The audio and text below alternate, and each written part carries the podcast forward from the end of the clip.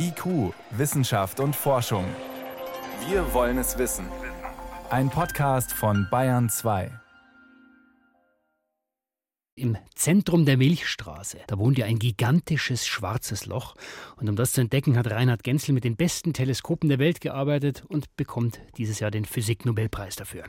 Ich hatte vor der Sendung das Vergnügen, mit ihm darüber zu sprechen und wollte natürlich zunächst mal wissen, hat der Gedanke an den Nobelpreis vor der Bekanntgabe dieses Jahr auch schon eine Rolle gespielt in seinem Leben? In diesem Jahr ganz bestimmt keinen. In der Vergangenheit sicherlich, klar, natürlich. Man denkt hier und da mal drüber nach. Aber also ich habe äh, vor acht Jahren einen Preis bekommen von derselben Organisation, wenn Sie so wollen, der Schwedischen mhm. Akademie. Er nennt sich den Crawford-Preis und der ist, wenn Sie so wollen, der Nobelpreis für die Felder, für die es keinen Nobelpreis gibt. Mhm. Und insoweit war ich mir eigentlich sicher, dass es damit sozusagen äh, die Sache abgeschlossen ist. Und seitdem sind Sie ein besonders gefragter Gesprächspartner. Das ist ja auch eine neue Rolle. Wie wichtig ist es Ihnen denn nicht nur die Forschung, sondern auch die Kommunikation über die Forschung, also den Laien zu erzählen, worum geht es bei den schwarzen Löchern?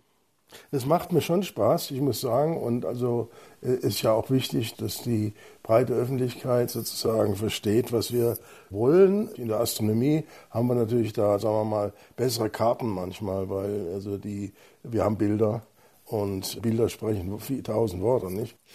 Ihr Gebiet, die schwarzen Löcher und da vor allem die, die besonders massereich sind. Herr Genzel, was ist das denn für ein Gefühl, wenn man etwas sucht, etwas, was man gar nicht sehen kann?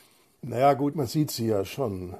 Äh, Man sieht die Auswirkungen auf die Umgebung. Nein, ja nicht. Das ist das, was wir machen letztendlich. Aber die Art und Weise, wie diese Objekte letztendlich entdeckt wurden in den 60er Jahren, ist eben doch ein Lichtphänomen. Ja, weil eben schwarze Löcher sind in dem Sinne schwarz, weil das Licht innerhalb einer bestimmten Entfernung, in dem sogenannten Ereignishorizont, nicht mehr nach außen kommen kann. Mhm. Aber äh, wenn Materie einfällt, auf dem Weg in das schwarze Loch und bevor die Materie dann letztendlich äh, verschwindet, wird das Material äh, aufgeheizt und kann dabei sehr intensiv strahlen. Und das ist das, was man letztendlich entdecken kann. Nichtsdestotrotz, äh, wenn man diese Sachen dann so entdeckt hat, weiß man natürlich noch nicht.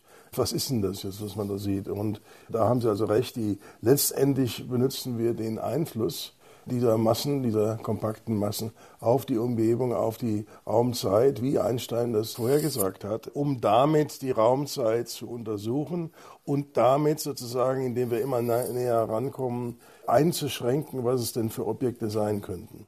Sie haben gerade gesagt, die Astronomie hat den Vorteil, dass sie in Bildern kommunizieren kann. Nehmen Sie uns doch mal kurz mit auf so eine Reise. Sie sind ja mit Teleskopen unterwegs und gedanklich irgendwo im Universum, treffen dann auf so ein schwarzes Loch. Was ist das denn in Ihrer Vorstellung? Ist es dann eben offenbar kein abstraktes Gebilde? Ist das ein gefräßiges Monster? Wie sehen Sie das?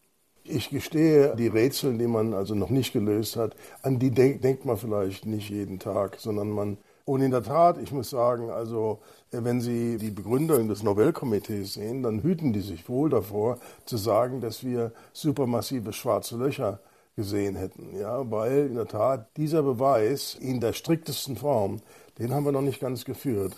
Jetzt bekommen Sie den Nobelpreis für diese Entdeckungen. Und Sie sagen trotzdem in einem Interview, Sie sind selber Anfänger, was das Thema schwarze Löcher betrifft. Wollen Sie damit uns als Nicht-Experten motivieren, uns damit zu beschäftigen? Ja, denn es ist ja so, wenn Sie sich mal anschauen, wie viele Publikationen denn so geschrieben werden heutzutage über das generelle Thema schwarze Löcher, mhm. dann werden Sie zu Ihrem Erstaunen feststellen, dass das auf einer Exponentialkurve sitzt seit 1920er Jahre. Ja. Mhm. Das heißt also, es ging nicht direkt nach Einstein los, aber dann so seit Mitte der, Mitte der 50er Jahre ging es richtig los. Und also stellen Sie sich das vor, exponentielle Kurve. Das haben wir ja jetzt gerade bei Covid gesehen, was das bedeutet. Mhm.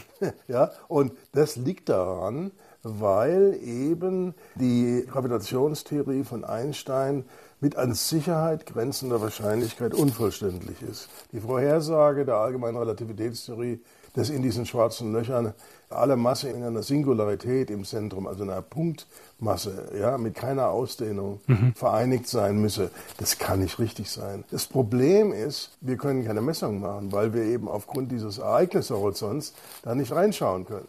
Jetzt werden Sie und Ihr Team damit ausgezeichnet. Mit der amerikanischen Kollegin Andrea Guess, die auch ausgezeichnet wurde, heißt, das haben Sie nie wirklich zusammengearbeitet. Würden Sie sagen, so eine Konkurrenz, die ist förderlich, wenn man in so komplexen Gebieten unterwegs ist? Oder ist es vielleicht auch manchmal schade, weil man zusammen vielleicht sogar mehr erreichen hätte können oder schneller gewesen wäre?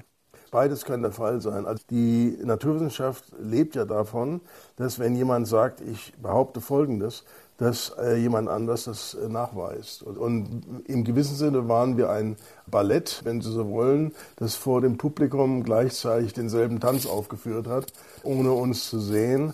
Und der Tanz war in, in der Tat identisch, also die Resultate waren identisch. Und das hat natürlich vielen, die da zugeschaut haben, sehr schnell die Überzeugung äh, geliefert, dass das richtig sein muss. Das Problem jetzt ist, äh, dass also die Methoden, die wir benutzen, werden immer komplexer. Inzwischen benutzen wir nicht nur mehr ein Teleskop, sondern wir schalten jetzt schon vier Teleskope zusammen, um noch höhere Auflösungen zu bekommen. Mhm. Und dann wird natürlich der Aufwand, den man treibt, immer größer und irgendwann mal auch, kann man sagen, wird es dann besser eigentlich, wenn man dann international zusammenarbeitet. Oder manchmal muss man es einfach aus Ressourcengründen. Also um im Bild zu bleiben, dann um sozusagen zusammen zu tanzen. Jetzt ist die Preisverleihung morgen eigentlich hochoffiziell. Eigentlich findet sie in Stockholm statt, kann nicht wie gewohnt stattfinden wegen den Corona-Bestimmungen.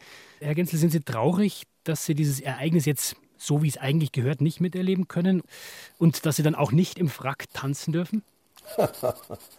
also ich würde mal sagen, natürlich, ich weiß von vielen Kollegen, die also bei dieser berühmten Feier in Stockholm dabei waren, was das für eine tolle Sache ist.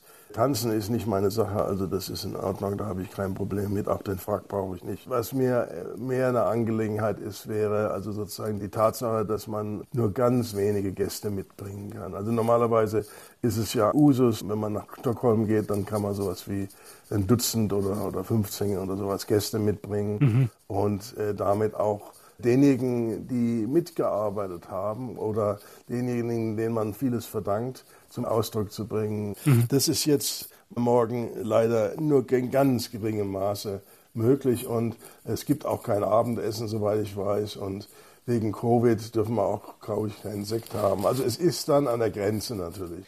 Wie geht es einem Nobelpreisträger kurz vor der Verleihung der höchsten Auszeichnung in der Wissenschaft? Das waren spannende Einblicke von Reinhard Genzel, der morgen den Physik-Nobelpreis in München verliehen bekommt. Herr Genzel, ich freue mich sehr, dass Sie sich Zeit genommen haben für uns und wünsche Ihnen trotz allen Widrigkeiten eine feierliche Verleihung morgen. Vielen Dank. Ja, vielen Dank.